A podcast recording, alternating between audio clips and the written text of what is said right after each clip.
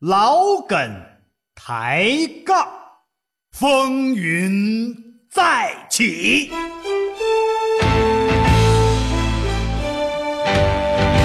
嘉哥、涛哥在先狂潮，潮潮！撒丫子吧，兄弟！ Roma, Roma, ma, ga, ga, ooh la la, what about romance?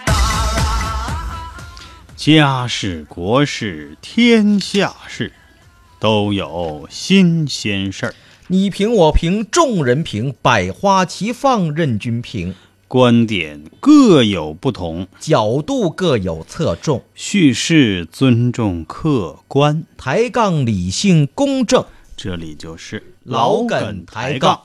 大家好，我依然是您最好的朋友刘佳。大家好，我是小涛。哎，涛呢，就是万里长城永不倒，千里黄河水滔滔的那个岛啊，那个涛， 对吧？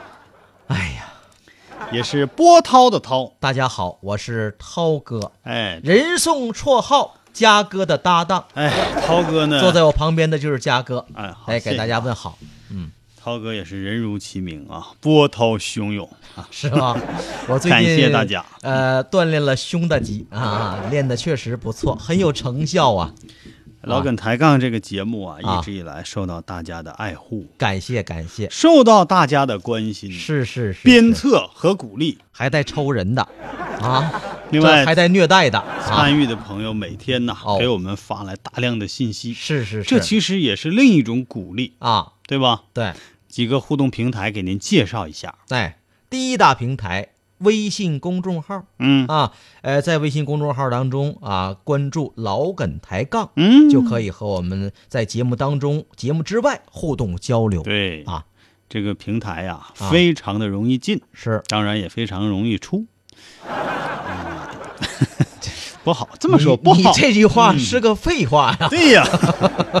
还有啥平台？啊！第二大平台呢，就是阿基米德平台。嗯阿基米德也同样是一个交流平台啊，在手机当中下载一个 APP“ 阿基米德”，这哎几个字都会写吧？不会啊，你啊，啊，就是那个阿里巴巴的啊，对，鸡呢？基础、阿里巴巴基础的基吃鸡的那个鸡啊，没不是啊，嗯不是嗯啊，这个基础的基，米大米的米，德道德的德啊，不对，德是德高望重的。你没完了，就这几个字啊，关注之后，然后嗯找到。呃，辽宁之声、啊，然后呢，关注成为老梗抬杠的这个节目粉丝，嗯就可以和我们交流了，可以听直播，还可以听录播。另外呢，嗯还有另外两大平台，比如说懒人听书和喜马拉雅，也会有我们的节目往期节目在线收听。对啊，另外，我们还有一个非常好的栏目，栏目嗯叫《杠上开花对杠上开花》。好多朋友可能听了几期了，哦，我们的合作伙伴啊是开心麻花。对，很有想实力快的乐一个演艺团队，哎，想快乐，看开心麻花，嗯要开心，听杠上开花。没错，以后呢，大家会到这个剧场去看是啊《开心麻花》这个剧的时候，，对如果哪一天上面有辽宁之声哦冠名的什么什么剧啊比方说辽宁之声破折号啊基督山伯， 不是乌，你乌龙山伯爵啊，那是激动了，啊这就是我们搞大了，啊，就是，哎，我们投资，是不是？我们投资啊，啊，来组的这个演员的班底是是啊是，排的这么一个剧哎，啊，我们投资买这个音响啊是，买灯光啊，不少钱，买设备呀、嗯哎呀，那怎么还不得个一一两千块钱呢？投一你个嗯说戏啊，哦一百万起，当然这对我们来说这都是零花钱了、哦啊。嗯只要大家看着高兴，我们这钱儿就没白花。这个嘉哥下午睡觉没睡好，有点毛了，好啊，今天又到了心理测试阶段。是，周五的时候呢，嗯，测测心理，咱们在周六的时候好好调整调整，是，这为您这个生活呢也会找到一份安逸吧，找哦到一份轻松吧。呃，其实也是一种体验，嗯，啊，有的时候在心理上的体验，可能要要比你，比如到世界各地去体验。有人说，说我这个我的灵魂，嗯我的思想可以走遍全世界。嗯，还有人说，还是让我的肉体去吧。对呀、其实我也宁愿肉体走遍世界。啊，测试测试心灵啊！哎咱们请到了，嗯，依然是我们三大心理分析师之一的，排名第二的心理分析师。你等会儿辛磊哎哎哎嗯哎哎，什么时候排名第二的呢？原来排第几？原原来不是排第原来也原排来不第是二，排第一吗？他第一，我第不可二。 能！怎么你又排第二？ 就你俩竞争第二呢呗？啊，好了啊啊辛磊给大给大家带来这个心理测试。好，有请。 Hello Hello，大家好，我是辛磊。在这个世界上啊，它没有相同的两片叶子，所以同样呢，也没有完全相同的两个人。那么，正因为我们每个人呢都是独一无二的存在，所以啊，不同的人在遇到不同的事情时，也会有不同的看法和见解。那么这个时候难免啊，会和周围的人发生一些分歧和不同的看法。那么我们啊，在坚持自己的观点的同时呢，也要多尊重别人的意愿和选择。而理解别人的方法有很多种。那么我们今天的这个测试题呢，就是来测一测你会用何种方法来理解别人。题目是这个样子的：假如你的朋友们邀请你参加一些小组活动，你会参加以下哪种活动呢？A. 参加写作、手工制作等个人才艺表演的活动；B. 化妆、美容等之类的知识讲座；C. 参加有关环境污染啊、自然破坏啊等这些内容的一个研讨会。D 外出观光旅游，那么如果大家心中有了合适的答案，就赶紧来到我们这个阿基米德客户端的直播帖当中，把你的答案留在那里。同时，我们也非常欢迎大家在老梗抬杠的官方微信平台当中与我们的两位主持人进行互动。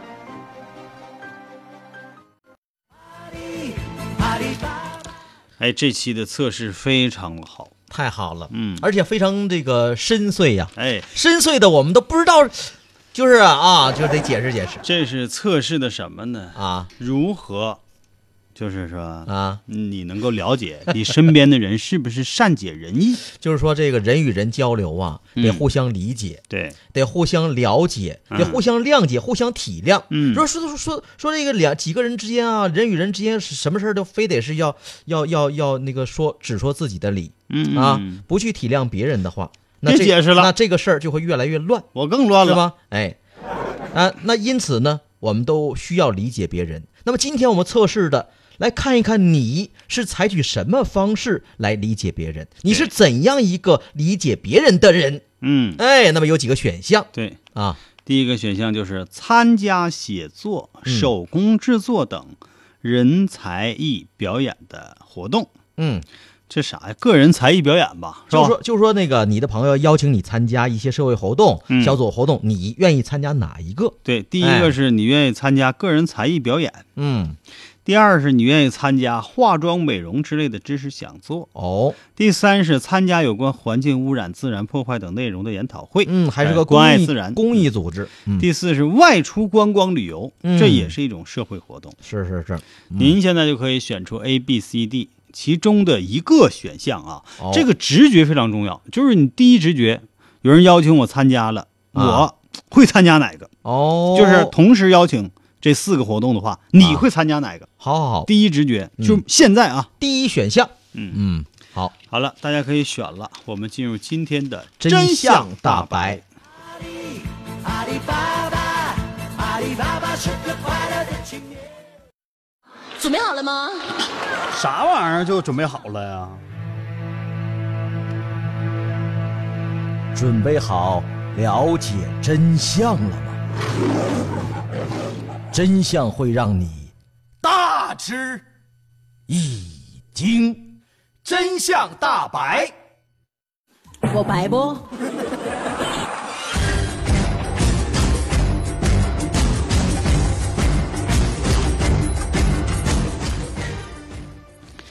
真相大白。大白真相，嗯，着什么急？说的非常的清晰哈。啊今天的真相大白，我哎们依然围绕着一桩谜案。啊，上回书说到，嗯，好汉一个好汉三个帮，三个帮哪够 啊？我们也好汉大家帮，这串哪去了？啊应该说，上回书说到，在北宋徽宗年间，嗯，徽宗啊是北宋的最后一个皇帝了吧？是是是，是不是是？是从他之后呢，就变成南宋了。啊，后来北被宋就那没了个被金人抓走了，哎大概有这个三千多人都给抓到那个金国去了。哎呀，太惨了，我们失去了燕云十六州啊，哎蜷缩在长江以南，哎，长江以北就再也不是我中华的大地领土了啊。这是这是古代的时候哎哎啊哎。后来之后呢，这个赵构就是他弟弟啊，嗯然后当皇帝了，哎，就成立了这样一个南宋。来吧嗯，就是这么个历史。那么昨天说到了，在宋徽宗年间也是最乱的时候，哦宋朝最黑暗的年代啊展开了，有这个民族起义，到处都是不是民族起义农民啊，起义嗯那农民起义，对，农民起义比如都汉族啊，比民如族说起义这个方腊对啊，还有谁呀？还有田虎宋江，哎，这都是，王庆嗯啊，，些哎这都是比较有名的啊，其实远不止、嗯农民起义啊，嗯先后此起彼伏的发生了上百起嗯啊，几百起，是。那时候是天下大乱呐、哎，他之所以这么乱，也是因为啊，这个宋徽宗管理国家管理的不好。哎从历史上我们可以查询一下啊，凡是这种乱世的时候，嗯，那么就意味着要改朝换代了。哎，这个朝代要灭亡了，而且在这样一个朝代当中，最盛产的是什么呢？土匪是奸臣。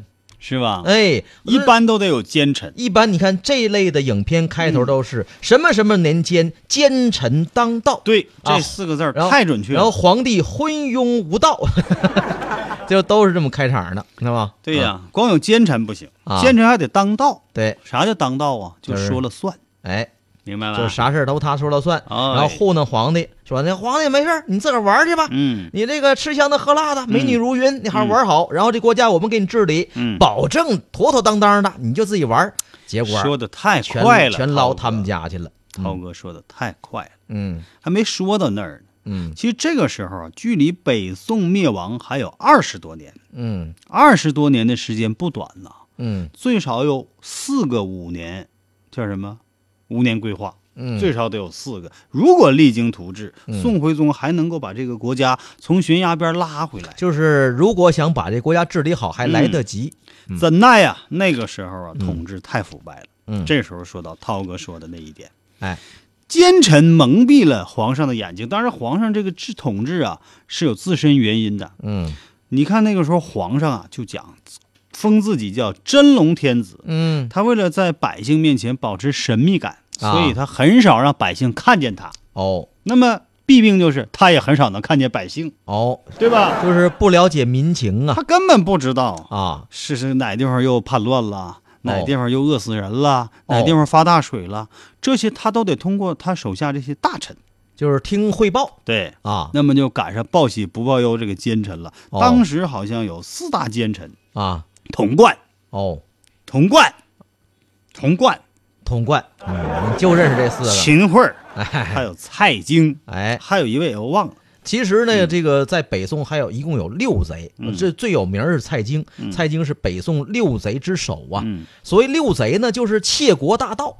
是吧？这个窃国大盗是对他们的一种讽刺，一种比喻，就是把这国家给祸害的了不得。嗯然后呢，也不管这个民众的死活、啊，嗯就是自己挥霍无度，然后都他们摊到他们自个儿家去，嗯，就这么个意思。嗯，对那今天我们的真相大白要说啥呢？啊我们并不是要把这段历史完整的梳理不，是要给您讲这个，而是要通过一幅画哦，来揭露当时朝廷和整个社会蕴含的一种风险。哦，这幅画是什么呢？嗯，我知道哎有点北宋地图有点像解密似的。 一般好多侦破电影就是从一幅画当中啊，哦潜藏着一个大宝藏啊，或者蕴藏着一段不为人知的秘密呀、历史啊，哦，或者藏宝图啊，对不对对对对对对，好像有一那个近几年拍过类似的片子，嗯，什么蒙娜丽莎呀，那个那达个芬奇密啊，码达芬奇啊密码啊，对对对，就从一幅画当中我们可以看到一个嗯什么是重重新编译的，甚至我们想，哎呦，原来那时候有外星人，对，啊其实早在公元嗯哦一千一百零二年到一千一百零六年嗯这段时间，中国就有了中国的达芬奇密码。嗯，当时有一位大画家哎，叫张宅端呐，张择端啊，那张不泽摘菜的摘吗？张泽端，多对多音字啊，哎，没不是，张择端是呐，你不认识字啊，不是多音字。他就张择端在这个为这个宋徽宗啊绘制了一幅风俗画长卷，哎《清明上坟图》。上清明上河图，清明上他河不图，他不上河上上坟，河他那也是上河，他不是清明，他不上啊，不是不是，那你没他他没干那个，反啊正画了一幅上这河个图，哎，嗯这个画好多人都看过，那是但很少有人像我一样看过真迹呀。啊，你看过真的当然啊？啊，我上哪儿看的？ 博现物在馆真迹在哪儿我都不知道， 但我看过几幅，就是啊也是古人仿的、哦绘制的对啊，比对如说明朝的时候有啊仇英哦仿的画的《清明上河图》，那嗯也是大家仇英大家也知道了，哦是吧？对，是那个叫什么？那个啊谁的师傅？啊那个谁这谁啊？这唐伯虎。这其实还有很多这个古代时候还有这个呃这个书画的收藏家，嗯嗯其实他们本身也是大艺术家，嗯在收他们之所以收藏，是因为他喜欢，嗯在临摹。啊，反复的临摹，呃，临摹字啊，临摹书画嗯啊，哎，时间长了，他们也也也也找到了原作的神韵。哎，也是啊古董。嗯，那可不，嗯，据说这个不故宫博物院那幅是真的《清明上河图》嗯啊，大家有时间可以去看一看。哎，那我们今天说这《清明上河图》当中有什么密码呢？这个密码啊，嗯当时这个画家呀，嗯，充满了儒家思想情怀的宫廷画家。嗯他画这幅画啊，并不是为了取悦宋徽宗，尽管宋徽宗也是书画大家，也是非常喜欢呃写字啊、绘画呀、哦对吧？但这个宫廷画家呢，他是想警示宋徽宗，让他看一看不是在不是繁华的开封城之外、啊正在发生些什么不是，他这画不是一个艺术品吗？艺术品。要你这意思，怎么成了那个这个潜伏者提供的一个什么什么线索了？怎么啊当然了，这幅画画的是什么呢？啊画的是什么？嗯开封城，城里一半，城外一半，哦对吧？哦，对呀、仔细看一看这个《清明上河图》，你就会发现，哦这开封城啊，竟然是一座不设防的城市。城市管理简直可以用俩字来概括，啊，太失控。那那是四那那就失控，那不是四个字城市管理失控，啊？嗯，对吧？是简单给大家描述一下，嗯开封城内外有一百二十个坊，嗯，就是我们老百姓说的，就像那个作坊作坊、哎，卖东西的、对制作什么都都小工厂啊卖等等柴都米算油。盐的啦，哎是吧做酒的呀，哎，就是那作坊按照北宋的消防法律，每一方啊都应该有一座望火楼和一队消防官兵。就相当于现在的消防派出所似的、嗯啊，得弄一个可保护是着，嗯画中有一座用青砖砌起来的望火楼，已经被截去了高层，改做栖息用的凉亭，哎呦里面还摆上了小桌小凳。啊，望火楼下面的两排兵营也改成了饭部和茶馆儿。哎呦，那这这等于这个重新开放经营了，这是对呀、想挣点钱花，这是嗯而且在河当中啊，还可以后咱们看着这个《清明上河图》的时候，咱对照一下，啊哦，看看没有一艘巡江的那个消防船。哦，之后还酿酿成了火烧连营的惨剧嘛。哦，而且这个画当中也没有都粮官，大量的官船和本来用来采购六百万担官粮的费用，用于采运花石纲。花石纲，对对吧？哦对对花石纲啥意思呢？啊，就是那个用于盖房子铺地用的那个花岗岩啊，不是，花石纲是啥意思？嗯这个花石纲啊，是从南方采购来的嗯盆景，嗯，就是那个太湖石啊什么的，这样的、哦嗯是用来玩儿的。哦，就给这个皇上后花园啊、嗯大臣的后花园啊，用来做假山、做盆景的。啊，我这还个石头非常贵，哦，我还当是铺地的呢，这就叫花石纲。哦，是这么回事儿，当地的那个苏州那边的啊，什么杭州那边的啊，就把这个作为嗯进贡的贡品送过来了，嗯简称花石纲，哦，那要这么说的话，那个杨志保护的那那叫生辰生辰纲，纲生辰纲那是珠宝。和这个不是一回事儿。不是但是那是庆祝生日用的，但这些都是腐败，哦都是为了下边人，为了取悦这个皇帝，对特别是在几个奸臣的号召之下，哦都是他们倡导的。而且甚至哈，你刚才说是取悦于皇帝，嗯甚至有的东西这都不是给皇上的，嗯嗯，可能就是那个昏昏官奸臣自个儿给拿去了，可能对打着的是给皇上押运的这个旗号，拿到自个儿的那个那中必饱私须囊的，，必须啊。有这四个字“中饱私囊哎嗨”。所以从这点上说呢，啊宋徽宗啊，啊，两面来看，嗯，作为艺术家的宋徽宗，大他艺术的家，嗯艺术造诣是值得推崇的。啊，无论是鉴赏能力还是自己的这个艺术造诣，都是哎非常强的。但如果是作为一个政治家，嗯作为国家的统治者，嗯这这方面啊太突出，那是他就是个混蛋，哎，失败，啊对吧？很太失败混蛋了，哎因为他的精力就就就不会放在怎么管理国计民生上了，哦对吧？哦，而且他喜欢这个东西，上有所好，下必甚焉。嗯，那么他这手下这些大臣呢，也琢磨，你看他字儿写得好，哦，这个这个这个几个大奸臣投其所好也哎练字儿，就那时候哦，哎，你哎呀你，好像听涛说哥都过知道吧？嗯秦桧蔡京的字儿好，哎，对，蔡京字儿哎，蔡京字儿比秦桧还好。啊，我们说这个秦桧的字就已经很不错了，嗯啊，你看看呗，哎，历史上哈，咱们我的印象当中啊，最有名的两大奸臣，嗯他们就是字儿最好的两大奸臣，一个就是蔡京，嗯，还有一位就是严嵩啊，哦，这两个哦啊，字儿写得特别好。其实这是投其所好，不光是练字，你比如说昨天我们说的那个高俅，嗯，提到高俅也是，你高俅怎么上的位呀？踢球啊，踢球啊，这个嗯蹴鞠哎，就是就是因为看出来了，这哎呀这有这本事，那得来了，那个陪着我玩嗯吧，哎，于是就就这么就当了官了，有这么回事。其实他就是一个小混混，一个对小小痞子嘛，这个画当中的真相啊哈，我嗯们继续来大白，嗯，因为刚才已经说到了，画画的很细呀、哦大家也也可能都看过了、啊哎，。确实很细，哎，包括有的地方近景那个人物的表情都画出来了，那啊，是吧？而而且他你看他画了那好几百人哈，就没有重样的。嗯，哎，那个神态啊，包括他这个呃动势啊、嗯啊，这个这这都是不重样的。而且这个画给皇上的时候啊，嗯，画这个画师张择端还特别特别说明了，他这是一幅写实的画，啊，对吧？就画的很是真有实，记录性的画。就不会有过多的艺术加工。所以宋徽宗应该能够看出来，画卷中心爆发出戏剧性的高潮，哦，因为河道和桥面缺乏管理，没有人值守，嗯，出现了大客船和拱桥即将相撞的险情，嗯这画上都能看到。哦，桥上占道经营的小贩儿都拥挤在两侧，坐轿的文官和骑马的武官狭路相逢，哦，轿夫和马便各仗其势，争吵不休，互不相让，嗯嗯嗯，乱糟糟的，嗯是吧？这不知道的还和你瞅人家画多像，哎，所这以写实功底太嗯棒了啊！所以这个拱桥上下交织成立体交叉的综合矛盾。嗯再看看城外。嗯，就是尤其那个护城河那个护墙啊，嗯那土墙被多年的雨水冲刷成土坡了，哦坡上杂草丛生，上面那个城楼毫无防备的措施，哦，你要这样的话，你说要是来这个外敌来攻打嗯城池，那就很容易被攻破了。嗯而且从这个画上当中也可以看到啊，嗯，那个大门城门是敞开着的，哦城门口没有任何守卫，往外穿行着几匹出城的骆驼，啊牵着骆驼的御手，嗯，可以看出来是胡人。哦对，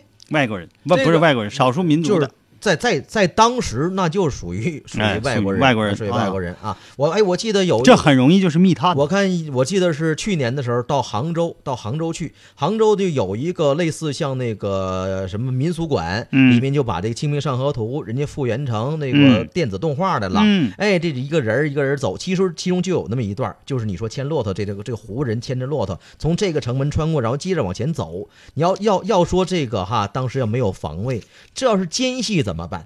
对不对？哎，嗯来探听你虚实的怎么办？嗯啊都没有人去盘查。对呀、哦，那么其中的警示意味已经很重了。嗯，这个担忧其实并不多余。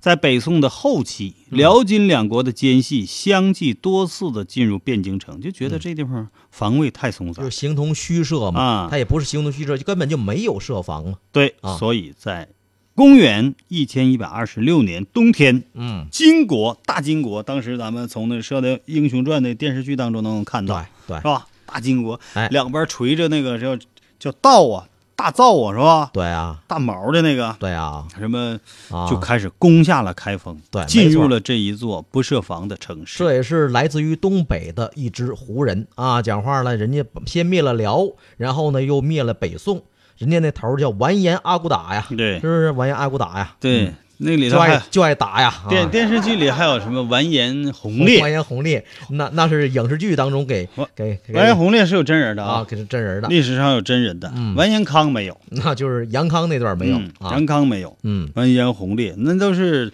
能征善战的大将军啊。对呀、你要看那个《射雕英雄传》当中，还有一个为什么给杨康、杨过啊起这名儿，嗯是吧？因为是在当年有靖康之耻嘛，啊，最早的时候我还小时候还还不懂，以为是靖康是俩人呢，嗯其实是靖康元年，是在宋徽宗的时候，靖康元年的事情发生了，哎，后来呢，金国那时候确实是强盛了，嗯兵强马壮了。对，呃，以这个迅雷不及掩耳盗铃之势，怎么还偷铃儿呢？就拿下了北宋的大半江山，哦，把这个整个北宋的，呃，整个的军事体系啊，都赶到了长江以南。哎，都给带走了。哎，嗯你说这事儿我就没明白。嗯你说给他灭了就灭了吧，把三千多人连皇帝带妃子啊，你嗯说把妃子带走也还能理解，你说带着皇上给带走，带带走有什么用呢？嗯，后来啊，啊，那个大金国是灭在了蒙古人的手中。哦，是，这就是下一段话题了好，哪天有空再讲。嗯今天我们主要是说，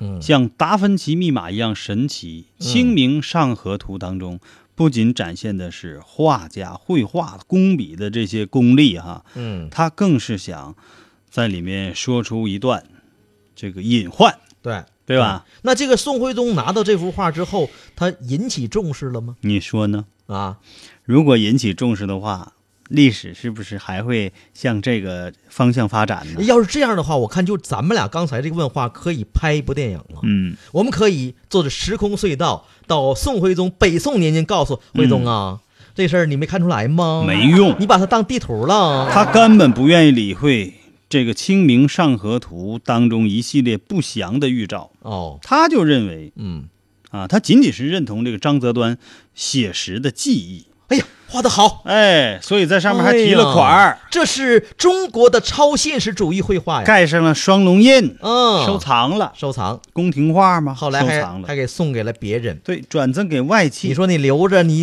哪没万万万许哪天你呃这个抽冷子看了一眼，明白其中的道这个奥妙和玄机了呢？嗯结果彻底去根儿给送人了。所以历史啊，给予了宋徽宗一次重要的改革机会，就这样白白的流失了。哦但话说回来，啊，即使他意识到了，他也不是这块料。哎呀，因为我从中悟出一个道理啊，嘉哥，嗯，就说要想要想富，要先修路。不是，要想看好这个文艺作品，嗯这个绘画作品，讲解员是不可少的。那可不咋。宋徽宗最大的失误就是没有我和涛哥当道。哎哎哎。 没有我们俩当大臣，哎，这话对，当道又成昏君了，又成奸臣了。啊咱们忠臣也可以当道啊，嗯啊，不能当道吗？就是我们就啊看道，嗯，好了啊，时间也差不多了。行。今儿真相大白说了这个张择端的《清明上河图》当中存在的玄机。好，广告过后呢，我们继续在心理分析这个海洋当中继续徜徉。今天是周五，大家放松一下啊。好，来听首歌。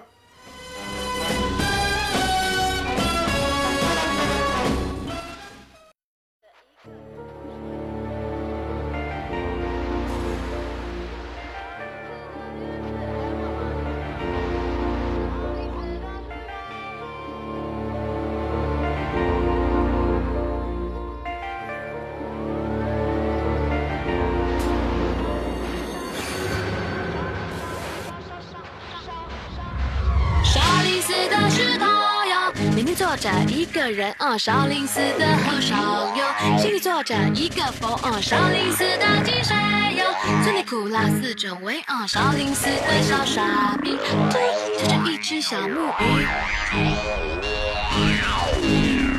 少林寺的宗师哟，手里提着一只鞋哦，少林寺的大铁哦，地上踩了几道坑哦，少林寺的罗汉哟，春夏秋冬七颜色哦，少林寺的下午餐。每天练着真功夫，每天练着真功夫，每天练着真功夫，每天练着真功夫，功夫功夫。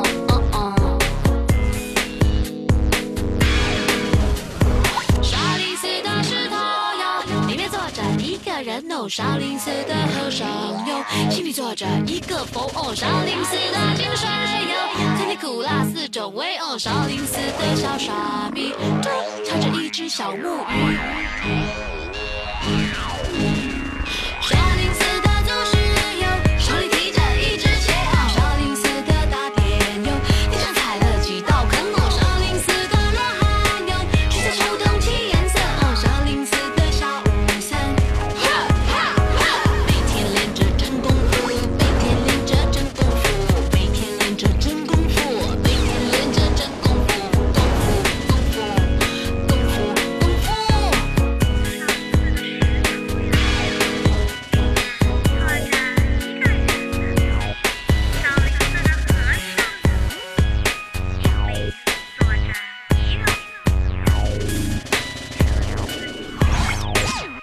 少林寺的石头哟，里面坐着一个人哟，少林寺的和尚哟，心里坐着一个佛哟，少林寺的井水哟，酸甜苦辣四种味哟，少林寺的小沙弥，嘟嘟嘟嘟嘟嘟，敲着一只小木鱼，敲着一只小木鱼。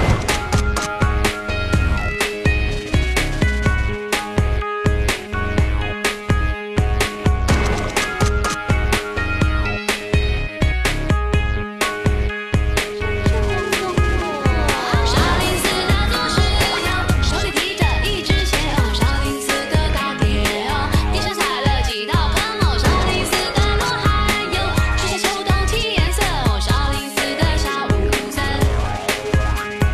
每天练着真功夫，每天练着真功夫，每天练着真功夫，每天练着真功夫，功夫功夫真功夫。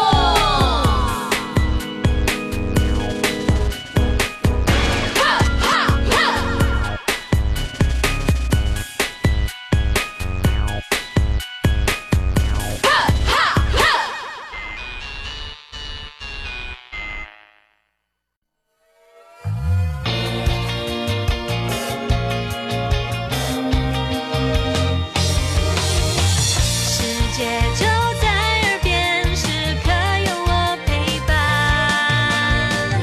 一起来倾听辽宁之声，Happy 辽宁，Happy every time。辽宁之声 FM 一零二九。辽宁之声。千万里，我追寻着你。老梗抬杠。你就是我，你就是我唯一的爱。老梗抬杠，爱我心，世间始终你。老梗抬杠。爱恨就在一瞬间。时间都去哪儿了？老梗时间全叫你浪费了，节目眼瞅到点儿了，你还在磨叽啥呢？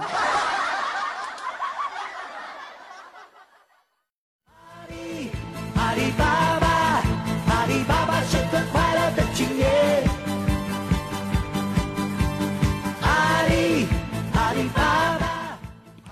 家事国事天下事，这里是老梗抬杠，大家好，我依然是您最好的朋友这怎么还累上了呢？刘 佳，字玄德，啊，这号皇叔啊。玄德最近忙点什么呀？这么累？ 哎呀，刚才这不借着这个一首《啊少林传奇》这首歌曲，我们也锻炼锻炼吧。啊，哇，这个运动幅度比涛哥大点儿。是不是？嗯他下趟楼又回来了哎呀，我做们了几15楼个俯卧撑。啊！俯称，那看来你这有点年久失修啊，嗯还得加强锻炼呢。嗯，是吧刚才这首歌挺挺好听，挺好听。江涛美琪，涛嗯哥喜欢的一位歌手。哎啊，涛哥喜欢听他的他的歌，你嗯，不喜欢，你就要是人长得好看吗？你还管人叫小美吗？不是啊，就是他就是就是小美长得是比较有特点的，啊嗯，她的小名叫小美，是吧？对。对对对对对，好了，看看网络平台上朋友们也上来了、啊。这个参与的情况怎么样？来，我们来刷新一下啊，嗯先来看看，好，来了来了来了，我先说下题儿啊，嗯大来家回回刚刚听到的时候也可以继续来参与，还有时间。好，回回题儿，这个今天我们的心理测试啊，是要关注您是会用什么样的方式来理解别人的？嗯，今天这个题呢，在生活当中非常的实用。是啊，您也可以把这个题原封不动的测试你身边的好朋友，哎测试你的男朋友、是啊女朋友，啊，你就会大体的能够了解到他会用什么样的方式去理解别人，或者哦他是不是一个善解人意的人，对实用性强不强？哎，而且他要是做出这样的举动，你就不用感觉到很奇怪、很震惊了。哎，今天是这样，如果你的朋友们邀请你参加一些小组活动，嗯就是几个人一起参与的。啊集体活动，你会选以下哪种活动呢？啊，这种活动活动小组，你比如在大学可能是社团，嗯啊，可能是一小小的聚会，第一种活动、嗯说的是参加手工啊、写作呀、等等、嗯，个人才艺表演，哎，你就理解成参加才艺表演这样的活动。嗯，才艺表演当然包括什么了？卡拉 OK 算吧，算，对吧？那扫地刷碗算吗？那也得算，大家算一起。算才艺吗？你这才艺挺广泛上的，冰箱呢？你这可没算了。下冰箱也算吧？第二种，化妆、美容之类的知识讲座嗯啊，当然也不排除什么下棋的讲座呀，什么都可以哈、啊，参加知识讲座。就是反正尤其对爱美之心，人皆人皆有之嘛。嗯嗯，第三个选项就是参加有关环境污染、自然破坏等内容的研讨哎呀，会这。爱好大自然，哎，爱好环境，环保意识很强。爱好自然破坏、哎哎哎哎，修哎复。爱好自然， D 就是外出观光旅游了，几个人结伴儿，嗯就这个比较玩儿简单。玩儿花钱，花钱不花钱呢？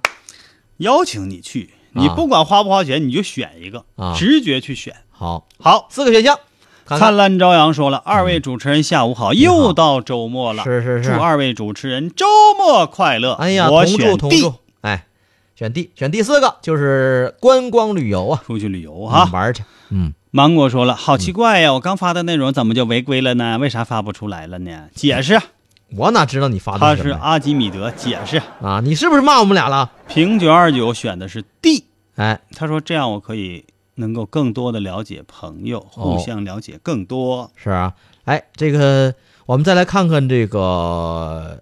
芒果选 A，对，芒果在我们的微信公众号当中发出来自己这样一个想法啊芒，果说了，选 A 我选 A，和好朋友一起学习手工制作，嗯，完成一件作品也是很美好的事情哦。哎，渐渐的说我也选 A，嗯，渐渐你说你人家选哎 A，你也选 A 那他俩看不着面儿啊？啊。红运当头说，我选最后一个，外出观光。嗯，嗯，喊什么玩意儿看来选那你喊的好啊啊啊！ 看来选 D 外出观光的比较多哈，啊对化妆美容啊，参加环保什么什么研讨会都觉得有点重了，是吧？是那样太娘了，不你够觉得放吗？松是不？嗯，像我这纯爷们儿我就不喜欢那样娘娘娘娘的。纯爷们儿，你听吉米的课呀，吉吉吉吉米是化妆师，吉米老师啊，对。好了，啊接下来我们就进行心理分析了，好好吗？好选择涛哥，你啊选啥呀？我我忘问你了，啊虽然你的这个意见不是那么挺重要的，反正，那我也选，嗯，我选择化妆。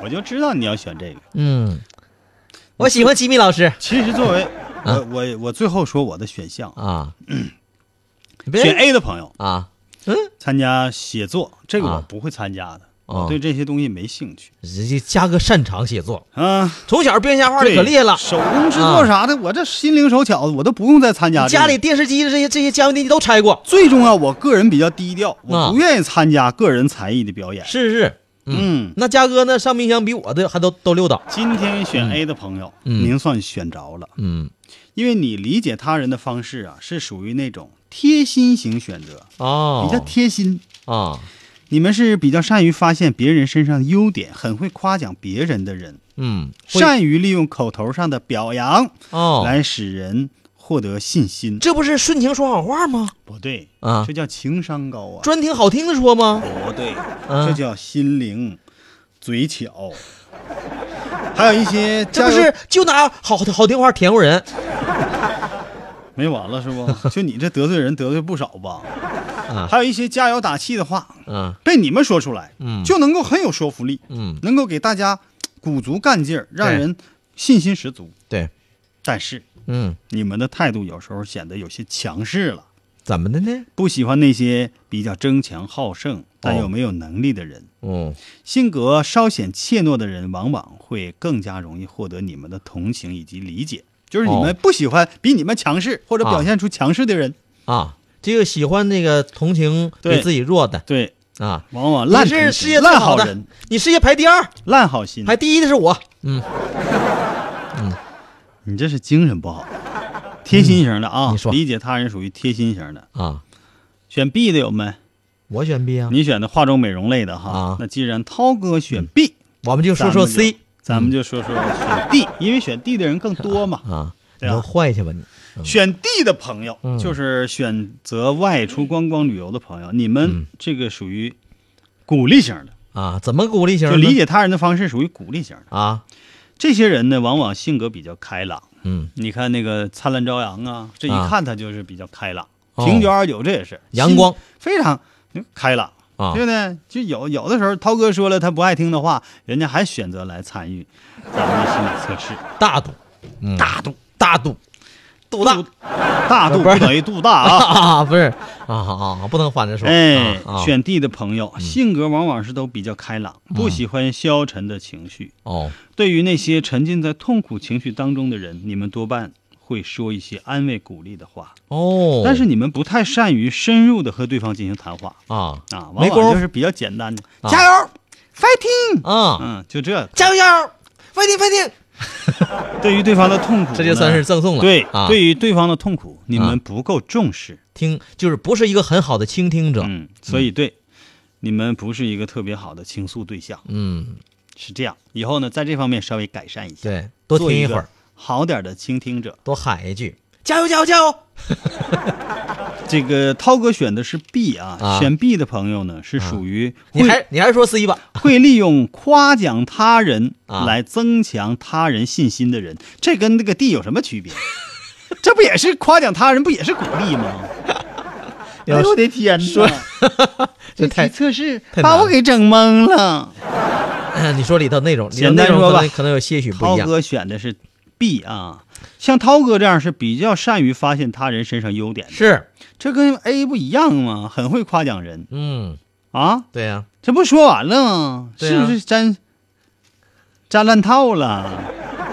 但是咱们直接说但是吧啊，嗯但是涛哥啊，嗯你这个态度有的时候显得有些强势，嗯，你不喜欢那些比较争强好胜又没有能力的人，这不是 跟刚才一样吗？这不和 A 一样 吗？但是啊，最后还有不一样，啊你们这个性格啊，往往是比较温柔和善的，啊心思缜密细腻，啊！你算吗？我算是啊，我嗯我可我可密了呢。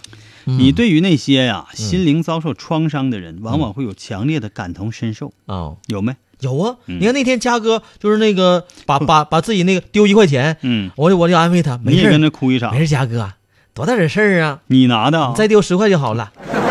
而且呢，你的这种同情呢，嗯不会让人觉得是施舍，嗯完全没有任何的偏见，嗯只是纯属的真情实感的交流。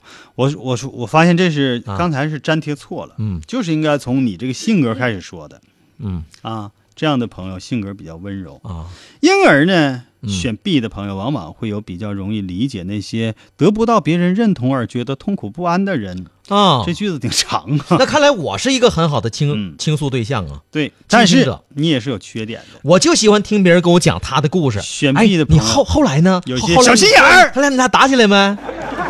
涛哥，你有些小心眼儿啊，啊，这个我证明是有。 对，你等着对，那些比自己嗯我幸要福不的给人，你挠死，我跟你说， 哎，对，尤其最后一点说的太对了。对那些比自己过得幸福的人，往往会产生嫉妒的心理，这错了，不可能，就是恨我呗我，从来都不不嫉妒别人，赤裸裸的恨。啊，你那天等着涛哥还跟我说，啊，哎，我今天从小区一出来，嗯就我这个 吵嚷院一个长得瘪不拉瞎的，原来我天呐，埋了吧台的这个那人，现在开宝马了，我说过那话吗？没有，我这幻心觉我心里想的，我记没告诉别人啊，我换的，我幻视加幻听，嗯，好吗？嗯还有那个选 C 的，参加有关环境污染、自然破坏等内容的研讨会，哎，爱参加研讨会的朋友是啊，爱开会，很多时候你这个理解他人的方式是属于黑脸型，咱脸没洗呀，就是啥黑脸，就是那意思啊，脸比较冷，哦，这个意思。不苟言笑，很多时候呢，你们看待问题都会比较客观，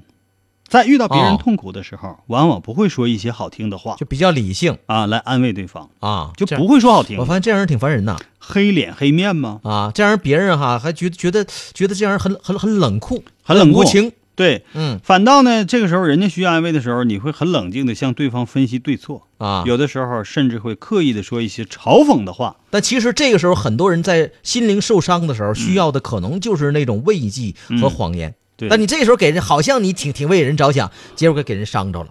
但有时候啊，对不对啊显得是冷酷，不善于理解他人的心情和内心感受。嗯，在一个团体当中，往往容易过于强调集体的利益而忽视个人的感受。嗯这样人呢，对啊往往有大局感，是吧？嗯，这个忽视个人的感受，可能出发点是好的，嗯但是容易得罪人呐。对啊呀、你理解人的方式呢，不够妥帖。哎，涛哥，你选的 C 呀、我我选择的是 B 吗？啊，B 善解人意的。，对，善者善引人一型的行了，甭管大家今天听清没听清啊，嗯我是有点迷茫了，啊。所以哎我你啥都没你选选的，哎哎，我啥都不选，不适合我。嗯，如果实在让我选，因为我这外出观光旅游对我也不是那么刺激了，现在啊我也不会第一时间蹦出来。我现在啊，出去观光旅游，首先得有一个我非常感兴趣的地方，哦第二嗯还得身边有一些我特别感兴趣、特别合把的人，哦，要不我宁愿自己走。但是不管怎么样，其实你这已经道出你的选项了。嗯其实不管怎么样，就这些娱乐项目当中，你还是最喜欢的还是出去出去玩儿，出去旅行，是不是？对，反正都是朋友邀请的，啊那我干啥呀？手工表演那玩意儿全别人掏钱呢值。几个钱呢？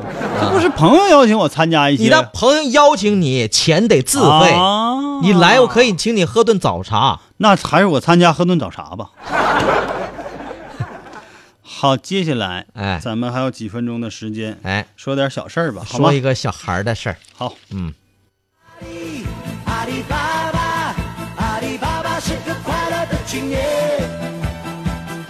哦哦哦哦。啊哎呀，世界挺有意思。啊哎，前两天我听说啊，你说到旅游，我想起来了，啊咱们在大概几个月啊还是一年去年去年去年说有一个啊，女孩儿是吧？一个了还是一个一个老师，老师，哎，老师她那个就想打破现有生活，啊，辞职了吗？打破这种禁锢，嗯，突破，嗯他就找找了一个非常好的理由，一句话概括，对人尽皆知，嗯，叫世界那么大，我想要去看看。对，我想去看看。那么嗯一晃呢，到现在这个老师现在还干啥呢？这整整一年的时间过去啊了，大家啊可能还没有把他遗忘，因为哎这句话我们现在还比较常用。对，你想出去看看吗，涛哥？我想啊，钱呢？你不是邀请吗？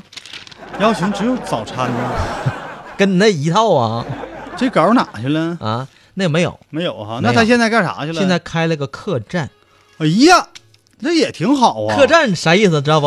客栈，新龙门客栈嘛。啊，不是卖人肉包子的，客栈就是啊，嗯给其他的旅行者住宿的地方，对对？不？现在有不少那旅游区，比如说民宿啊，嗯啊，它的客栈和那个和那个旅店可能还不太一样。怎么不一样？哎，它这个这是一个小规模的哦，啊，它这这个小旅店也有啊呃。这它这个就我我跟你说，它更接近于民宿嘛，哦，更接近民宿给对你提供的这些更生活这化旅游的服务嗯啊，很人文关怀。嗯啊，你看，我记得，呃，我前一段时间去台湾，嗯啊，玩的时候住了两次民宿。早晨起来，哎，这个这大姐给我们拌的那个那个咸菜啊，早吃早餐的时候，哎，真的是很有家的味道，嗯挺是好是的这种感觉，对对对对和你在那个很多大酒店吃的这个早餐不对太对一样对。对啊。住这个乡土气息啊，嗯当地人文情怀比较浓重的这样的地方啊哎，就建议住民宿了，民宿就不要住快捷酒店了，是是是，是吧？这挺好早晨都是老板呢或老板娘给你做的小菜熬的粥，是是吧？是钱儿花的不多，吃哎的很温暖，哎，很好很好，而且呢，平时还能聊几句。对啊，哎，要是老板娘没有那啥的话，啊没，有老公啥，你聊的就更好了吗？不 是，有这个可能性啊。没有，我在丽江的时候啊啊，就住的民宿，嗯啊非常好，自己家开的客栈，是吧？那个大堂的摆设啊，哎，包括小院里头这个设置啊，都很接近于家庭化，嗯就像家庭里头那个客厅一样，哎，哎，挺好玩儿。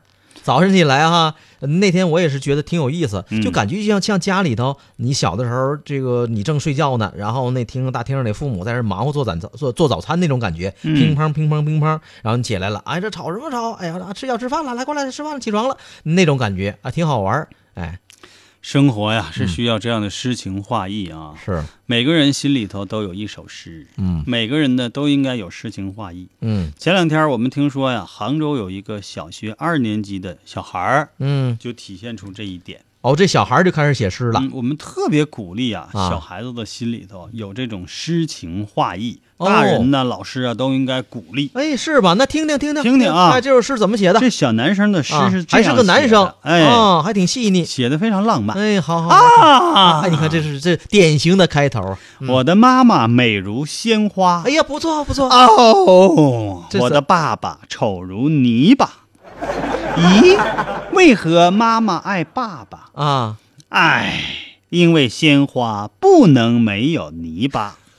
完事儿，写的太棒了。这个因果二关年系级啊，这个互相这这个这这这种利益关系，嗯这个写的很很细致。而真的挺有诗情画意，哪有啊？咋没有啊？哪有诗情而且还有哲理呢。啊，有哲理，什么哲总结理？的精辟到位啊，你不觉得很有哲理吗？啊对鲜花是不能离离开泥土的，错，现在鲜花直接插水也要不然能就活会，凋谢。那要最起码得要有叶营养液啊。嗯不插花泥啊、嗯，好了，看看时间差不多了。人家这个这个这 个这个消息发完之后哈，网友说的那个总结语更好玩儿嗯，说这是如果把它当成一道数学题的话，我们来求这位爸爸的心理阴影的面积。是呢，这爸爸估计感觉一直挺好，我都帅呆了， 是吧？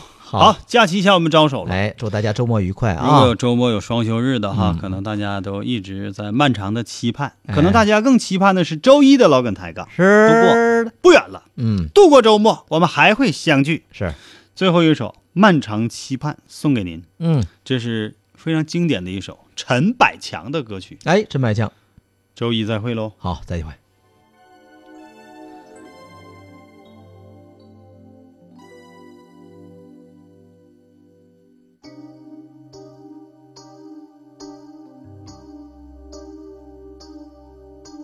张眼四望，望找到一个伴侣。当我闷时，陪伴这空虚身躯，越过身边千万人，没有半点感觉。谁是这人？谁是我所找之心？张眼遠望，望見我仿似後退，失意彷徨，曾令我暗中地流淚。孤單能令我心內堅強，何必要委屈彼此勉強？人仍在，日日夜夜盼望，找遍世界最遠一方，一個我繼續傷感，繼續遊蕩。人每天盡是夢幻渴望，興奮蓋過痛與哀傷，痛心換美夢延長。